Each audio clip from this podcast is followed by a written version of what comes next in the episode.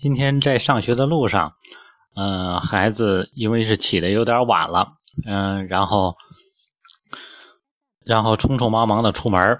我们孩子说：“爸爸，我觉得你教我这招真的很管用。”我说：“什么招啊？就是出门自己数一数，那个都有什么东西是带了，红领巾呐、水杯了呀、啊书包了、手表了等等的东西。嗯，这个之前的时候。”我就发现了，我们孩子每次出门时候都自己数一二三四五，然后当时我还觉得，哎，我说我们孩子怎么能想出这招来呢？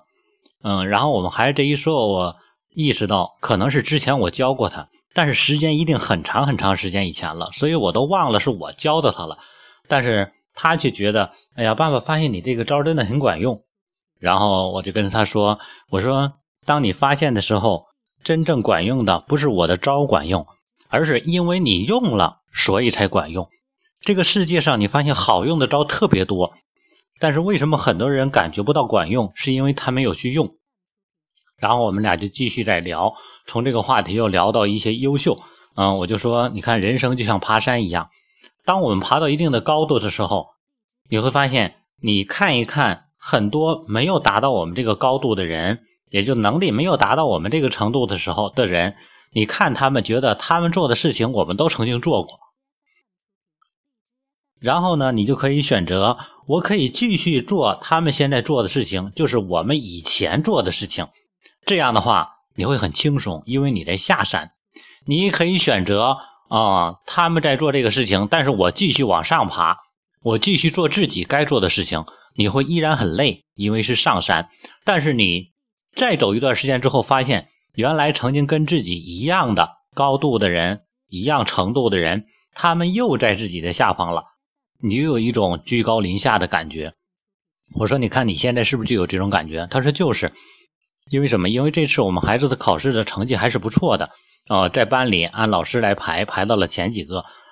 哦，然后呢，我就说，我说你看你在刚上学的时候，你那阵儿最初的时候很多都不会，因为我们孩子没有上。学前班，所以说他的拼音也不会，然后呢答题也不会，写字也很困难。所以说第一次考试我们孩子都没有交卷，没答完。然后最初考的时候每次都是很低，但是当时我们很高兴，我们经常跟孩子说说，你看恭喜你，你这回考了倒数第一，你以后估计再也没有这种机会了，这可能是你这辈子最难得的一次经验和感受。哦，然后我们孩子也没感觉什么，因为我们的态度很很正常，于是孩子也觉得很正常。于是他就一直在努力，现在越来越往上，越来越往上，于是在不断的去超越自己。然后我再说，我说你看，比如说你现在做的很多的事情，别人都没有开始做，但是你回头看一看，很多人在做的事情是你以前做的，所以说这种感觉就是一种不断的提高的一种感觉。其实想一想，我前段时间曾经专门录过一个录音，叫做“为什么孩子学坏容易学好难”。家长不能够让孩子去经历和体会，而不断的干预，那么孩子就会丧失做事情的本身能够给孩子带来的成就感和体验，于是他就会完全被家长的感觉所左右。就相当于说，很多的孩子为什么经常我们说那句话笑话，就是妈妈觉得你冷，不是你真的冷或者热，而是妈妈觉得你冷或者热。于是有的孩子被家里边过度干预，导致于每次出去之后外面很冷，他会问妈妈：“妈妈今天冷吗？”各位，你自己不知道冷不冷吗？啊，妈妈我吃这么多能吃饱吗？妈妈这个好吃吗？啊，妈妈，今天时间赶趟吗？你自己不知道自己有一个概念吗？所以说，培养孩子的过程中，是家长有意识，但是要缓缓的给到孩子，而不是用一些道理来讲。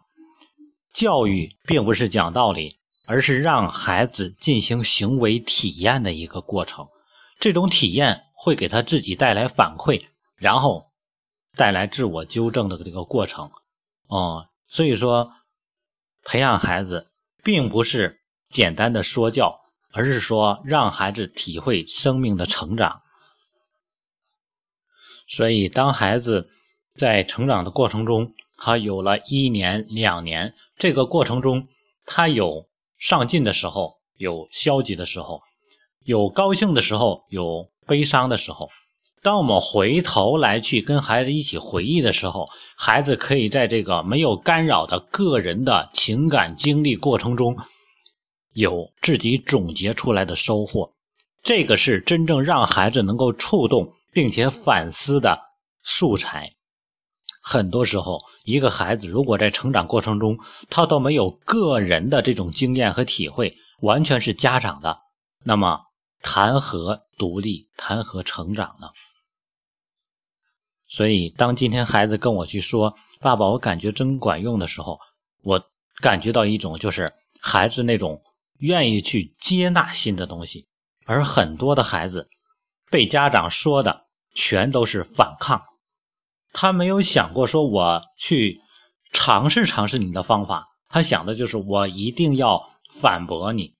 所以说，让孩子真正独立、体会、感知、成长。变化，这个才是真正的孩子的成人的过程。想要成才，先要成人。